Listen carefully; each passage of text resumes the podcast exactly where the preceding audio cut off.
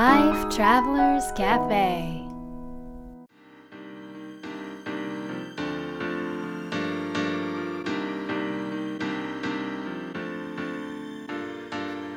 ライフトラベラーズカフェへようこそ松田美弘です。若菜です。世界各国で自分らしいライフスタイルを送っている素敵な方々にインタビューするライフトラベラーズカフェ。このバージョンは僕松田美弘と若菜が日々感じたことなどをお伝えしていきます質問役はのっちです。はい。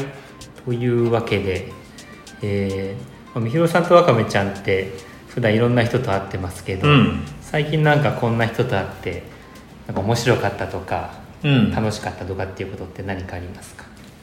最近はそうですね。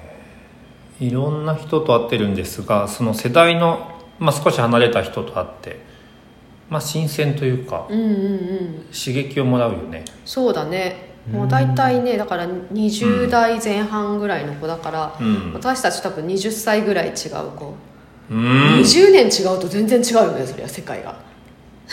20年。に20年違うね。でしょ、って思うとあれだけどまあそれで20代の前半の子たちと結構会ったりしてるよね、うん。そうだね、うん仕事もね仕事を一緒にしてうるのでうんうんうんそれはなんで？うん。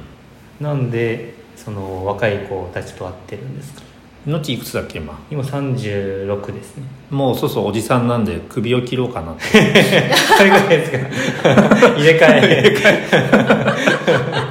おじさんでしょ。衝撃の事実がここで発表されましたいやでもさノッチがもう36だもんね。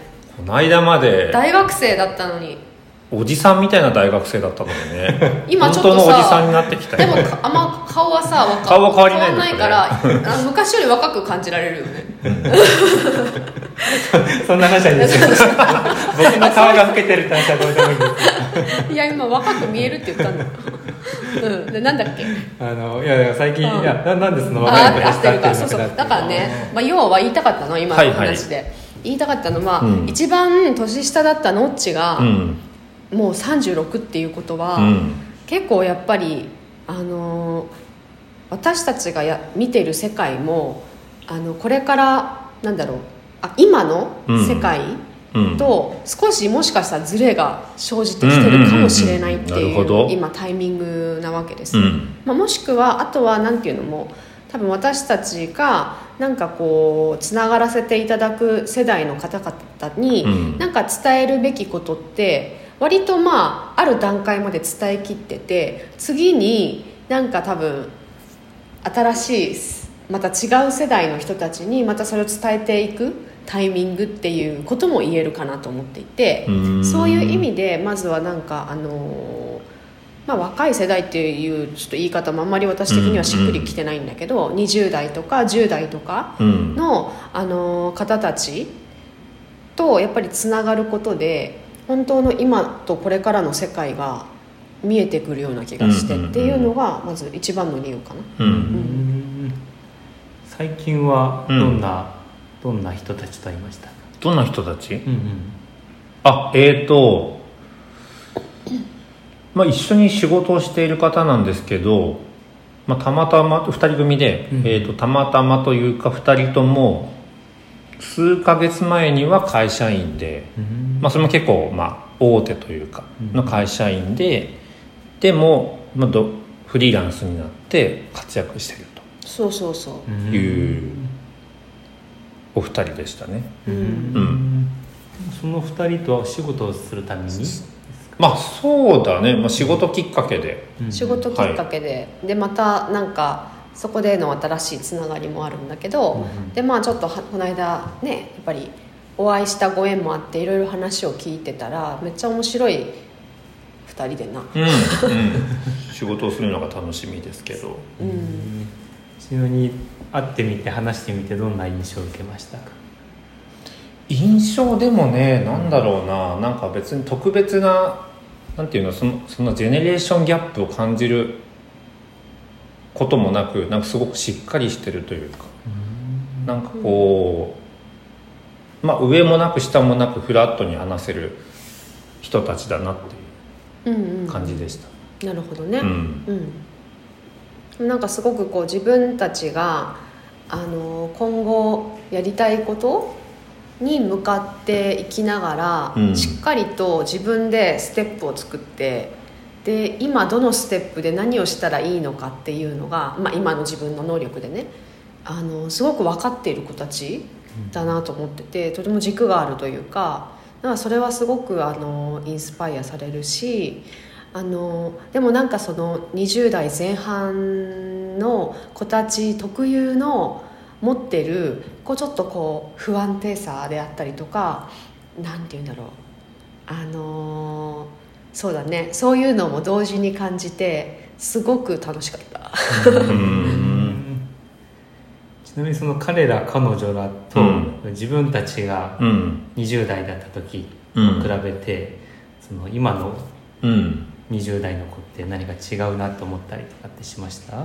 なんかね僕人としての違いは分かんないんだけどもその環境があまりにも違って、うんうん、そうだね。環境？そう。昔できなかったこと実現できなかったけど今できることってすごくあって、うんうん。でそれがあるがゆえに、うん、選択肢が増えて、うん。こう自由に生きれるチャンスや確率もめちゃくちゃ高くなっていて。でそういう環境に身を置くと考え方もなんかより、まあ、自立したというか考えになるのかなっていう気がした。うん。うんうん。そうだね。うん。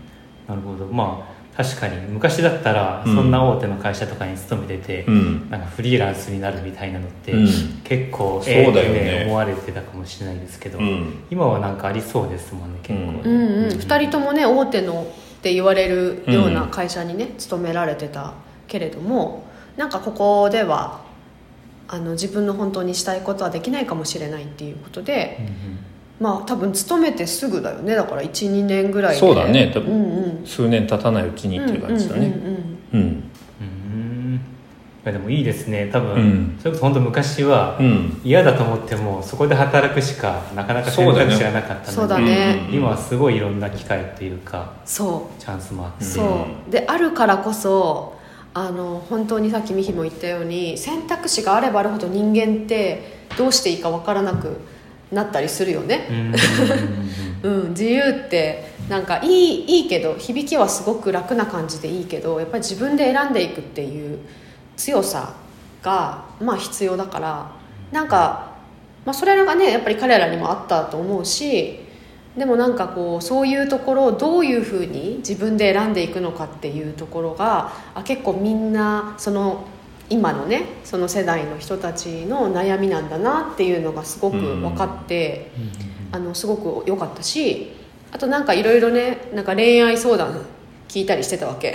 恋愛相談。そう、うん。恋愛相談特別一個聞いてあげるよっつって聞いたんだけど。うん。そうでもなんかそういうのは本当になんかもう普通っていうか、うんうんうんうん。なんていうの？本当可愛い聞いてて可愛いなって思うことだしみんなが本当同じように悩んでそれは世代は全く関係なくて、うん。時代も全く関係ないこと、うん、だから人として大切なこととか人としてどう関わり生きていくか自分を生きていくかっていうところは普遍のなんかテーマなんだなっていうのもすごく感じられて、うん。まあ、今後のなんかライフワークにすごくあのインスパイアを与えてくれるような人たちだなと思った、ううんじゃあまた今後一緒にお仕事していくっていうそうだね楽しみだね。うんそうだね、うん。うん。結構ね何人かもうすでに若い子たちとね、うんうんうん。20代とかの前半の子たちとはうん。ほなお仕事ねしてるんだけどね、うんこれからもっと増えていくんじゃないでしょうか。10代とかうんうん。うんうんうん。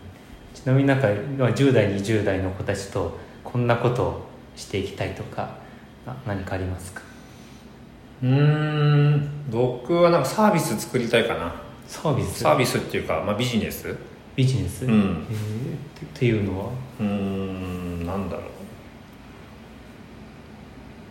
例えば、あそうみんなが求めてるものであると楽しいとかあると便利とかなんかそういうものをなんか作ったりしたら楽しいかなっていう。うーん。うん気がします、それをそのまあ10代20代の子たちと一緒そうそうそう。にやっていきたいそうそうそうそうそうう。ん。うんうんうん私はねなんか、まあ、実際その大学生の子たちとかに、まあちょっとあのイベントでトークをさせていただけたりしたこともあったんだけどなんか結構本当に私たちに私たち私にとってはとてもなんかこうシンプルなことだったりするんだけどその視点がものすごくその彼女たちが今すごく悩んでることからなんか彼女たちをふっとこう軽くするっていうことがなんかたくさんあるんだなっていうのを実際話を、ね、あのしてみて思ったことがあってだからそういうのはどんどんやっていきたいなって思う。彼らかが彼ら彼女らが本当にすごくポテンシャル今の子たち持ってるじゃない、まあ、みんな持ってるんだけどね。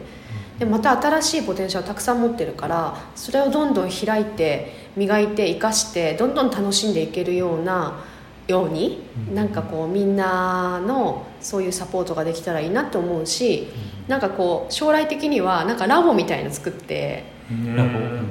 でそこにねもう本当に10代よりもっと下の年齢の子がいてもいいと思ってるんだけどから本当100歳ぐらいまでの 人たちですごくこう新しいこうなんて言うんだろう仕組みとかなんかこう人が面白く生きていく上での何かをこう新しいサービスとかを作るなんか研究所みたいななんかすごくクリエイティブなそういうラボができてもういろんななんか年代の子たちがそこでなんか持ちいろいろアイディアを持ち寄ってなんかこうつ生み出したり作り出したりするみたいなそういうラボとかができたら面白いなって思う。うんうんうんうんなるほどなるほど今ふと思ったんですけどなんかこの今収録しているラジオでもなんかあの、まあ、ゲストでなんかね若い子を呼んで一緒に話すみたいなのができたら楽しいかなと思いました、うん確かに。そうだね。それもいいね。うんうんうん。